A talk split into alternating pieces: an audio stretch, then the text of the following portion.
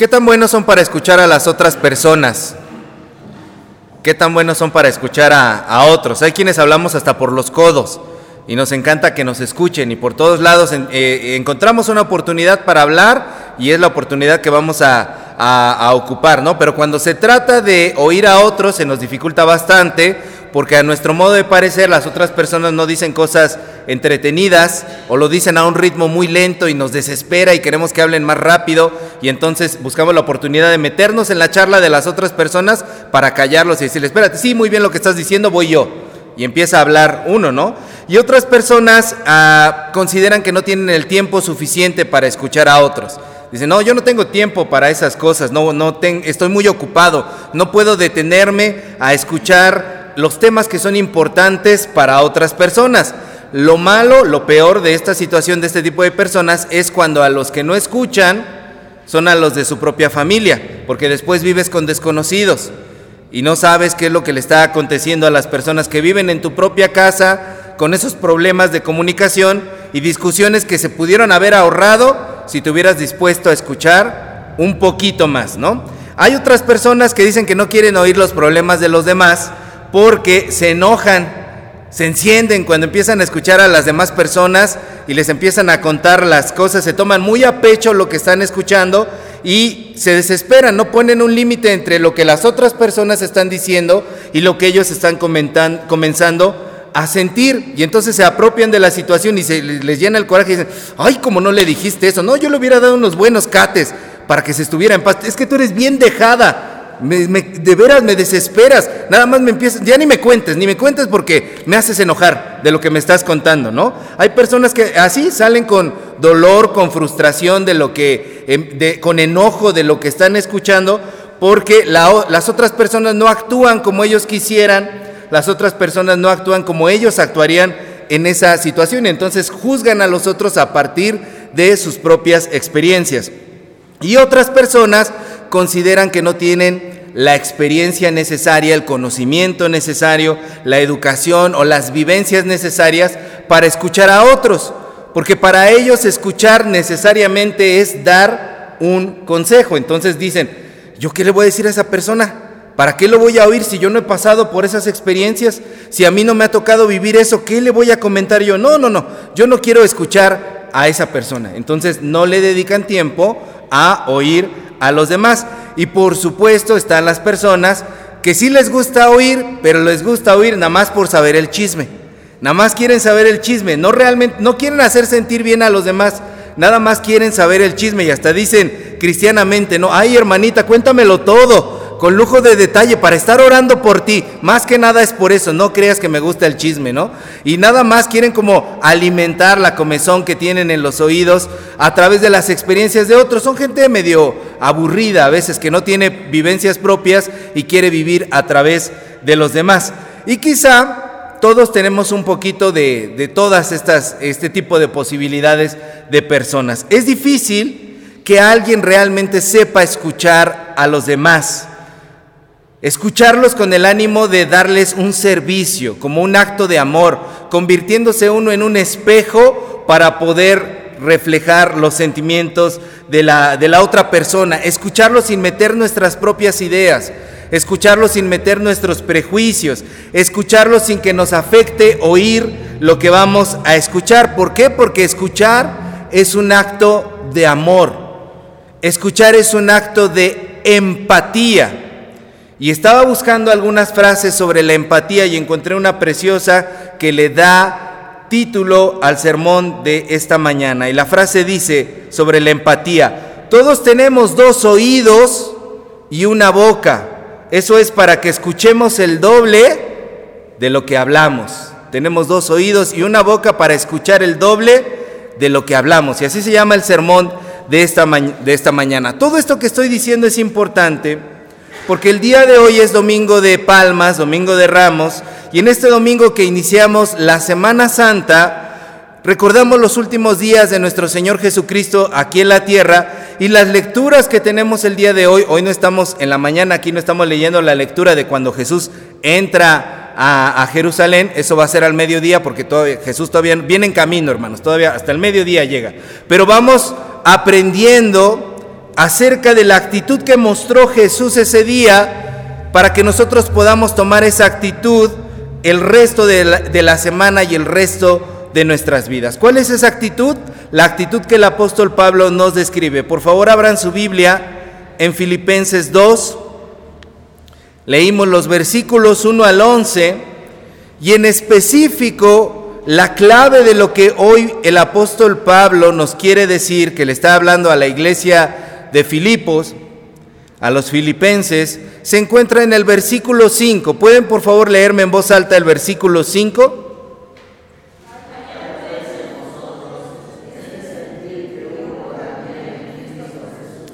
Que en ustedes haya el mismo sentir que hubo en Jesús. El día de hoy, en este domingo de Palmas, el apóstol Pablo nos invita a que miremos a Jesús en este día tan especial y que en nosotros exista ese mismo sentimiento que Jesús tuvo. Bueno, y esto que dice Pablo, que en ustedes haya el mismo sentir que en Jesús, no lo dice como un mandamiento, aunque está escrito en forma imperativa, no lo dice como un mandamiento, lo dice como una conclusión lógica de lo que él está explicando. A ver, Déjenme desarmar el texto que ustedes tienen ahí en Filipenses 2 del 1 al 11, poner el principio al final y en medio y mover las piezas para poder comprender un poquito más por qué Pablo llega a decir esto en el versículo 5. Vean por favor el versículo 1, pongan sus ojos ahí.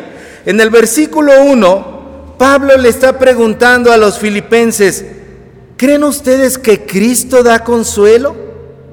¿Creen que Cristo nos ama? ¿Creen que en su espíritu podemos encontrar armonía? ¿Creen que Cristo es amoroso y compasivo? ¿Creen que Cristo es misericordioso? Empieza haciéndoles preguntas. Yo lo dije en otras palabras, pero son las preguntas que están allí.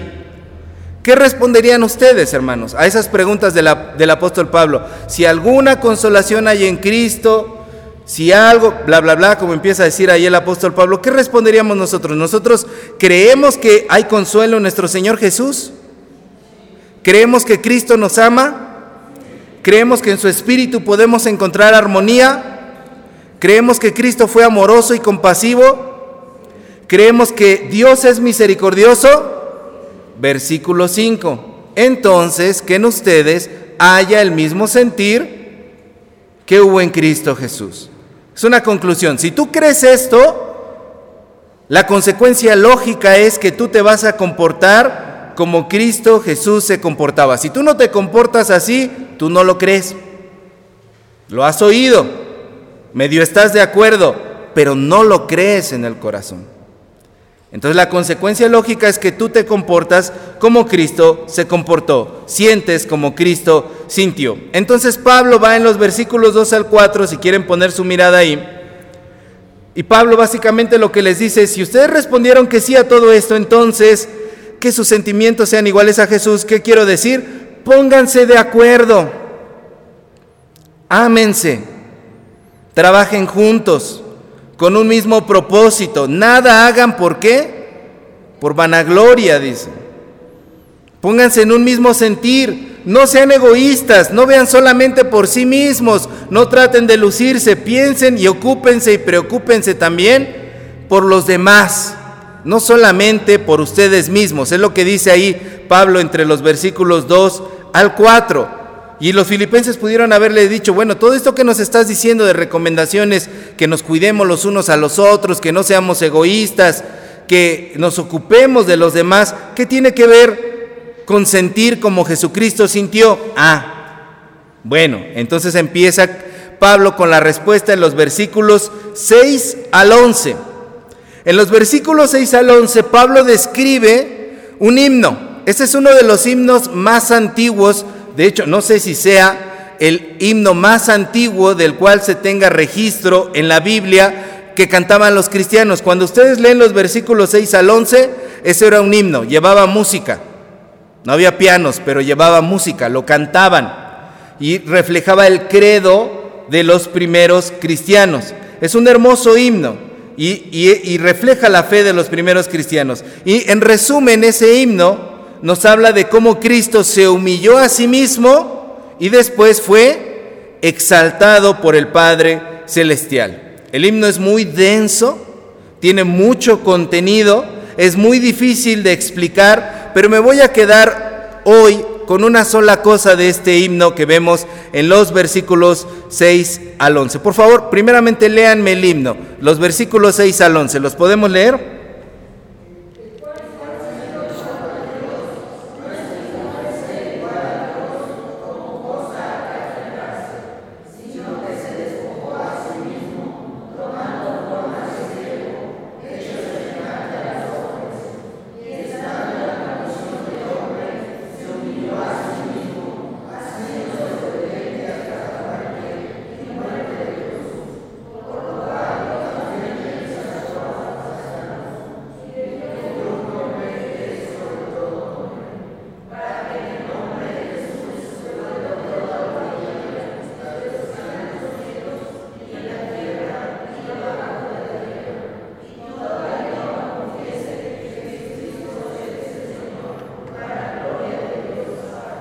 Un poquito complejo el himno, ¿no? A veces no nos aprendemos la de alabaré. Entonces, imagínense aprenderse este himno, está, está complejo el himno, pero tiene mucho contenido teológico, mucho contenido eh, que analizar. Me quedo con una sola cosa el día de hoy. En los versículos 6 al 7, en los versículos 6 al 7, dice que Jesucristo no se aferró a su gloria divina, que Jesucristo no se aferró a sí mismo, a todo lo que tenía en la presencia del Padre Celestial y del Espíritu Santo en la eternidad, en donde Él reinaba y estaba en el lugar más inaccesible del universo, ahí estaba nuestro Señor Jesucristo, sino que se despojó, dice el versículo 7, se despojó a sí mismo haciéndose en forma de siervo y se hizo igualito a todos nosotros. En el versículo 7 es lo que dice ahí. Se despojó. Eso de que se despojó en griego es la palabra kenosis o kenosis. Literalmente esa palabra significa vaciarse. Jesucristo se vació de sí mismo. En griego se dice ekenosen eapton. Se vació, es la kenosis. Cristo se vació de todo lo que él era y logró el máximo nivel de empatía que puede existir. Dejó toda su gloria, dejó todo su reino, dejó todos sus intereses, dejó toda su comodidad, dejó todas sus ideas, pudo haber dejado hasta las, las prioridades que tenía, todo lo suyo, se vació de eso y vino aquí a la tierra, no solamente a, como dice la gente, la empatía es ponerte en los zapatos del otro, no, Jesucristo no se puso en nuestros zapatos, Jesucristo se puso nuestra carne, Jesucristo se puso nuestro pellejo, así se dice en griego, sarx, significa pellejo. Jesucristo vivo vino a vivir en carne viva nuestra realidad con ojos 100% humanos. Y fue mucho más allá de lo que se había hecho. En el Antiguo Testamento Dios decía, he visto y he oído la aflicción de mi pueblo. Y en el Nuevo Testamento Jesucristo dijo, vine a vivir en carne propia las dificultades, realidades y preocupaciones de mi gente. Jesucristo se puso dos oídos y se puso una boca para escuchar el doble de lo que habló. Escuchen bien esto. Es muy hermoso leer las palabras de Jesús en los evangelios y ver todo lo hermoso que Jesús predicaba y hablaba a los demás. Pero es, es aún más hermoso ver cómo Jesús escuchaba a los otros. Jesucristo pasó 30 largos años en silencio antes de hablar en público escuchando la necesidad de la gente, escuchando lo que a la gente le afligía, le angustiaba, lo que a la gente le preocupaba. Por eso, cuando Jesucristo habló, hablaba directo al punto. Porque Jesucristo supo escuchar durante un largo tiempo. El, apóstol Juan en el, en el Evangelio de Juan, capítulo 21, versículo 25, dice, Creo que si se contaran todas las cosas que hizo Jesús, no alcanzarían los libros para poder escribir todo lo que él hizo. Pero si lo que él habló fue impactante, lo que él escuchó fue aún más.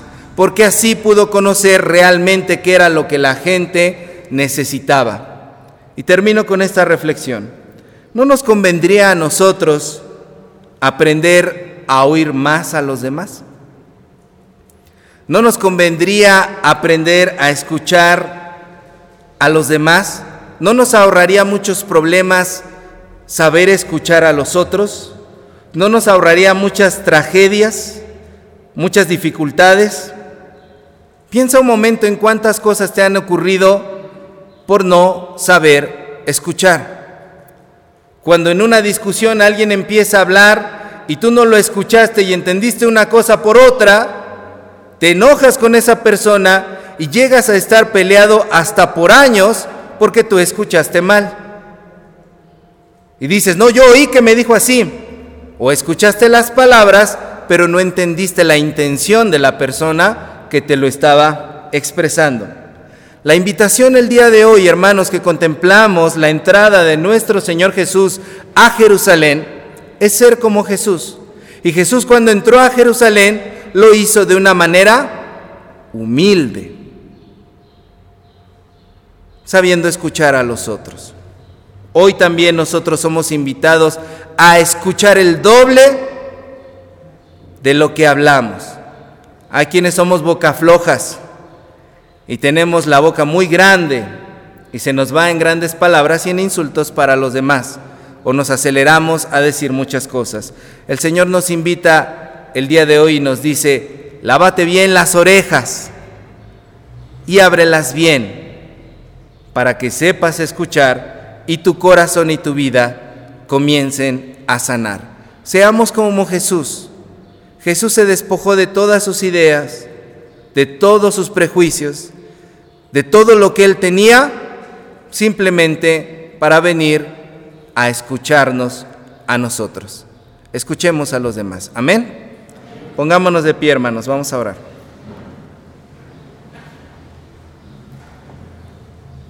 Amado Dios de gracia,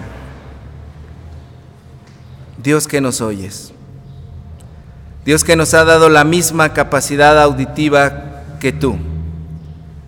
Queremos hoy, Señor, pedirte perdón si no hemos escuchado, Padre, si no hemos sabido ser un oído empático para los demás, si hemos cargado de prejuicios, Señor, nuestro corazón cuando oímos lo que le acontece a los demás.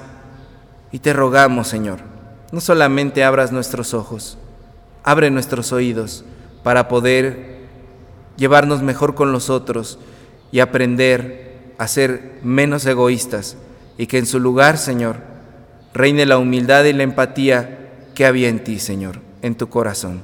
Queremos ser tu pueblo, queremos imitarte a ti, en el nombre de Jesús. Amén.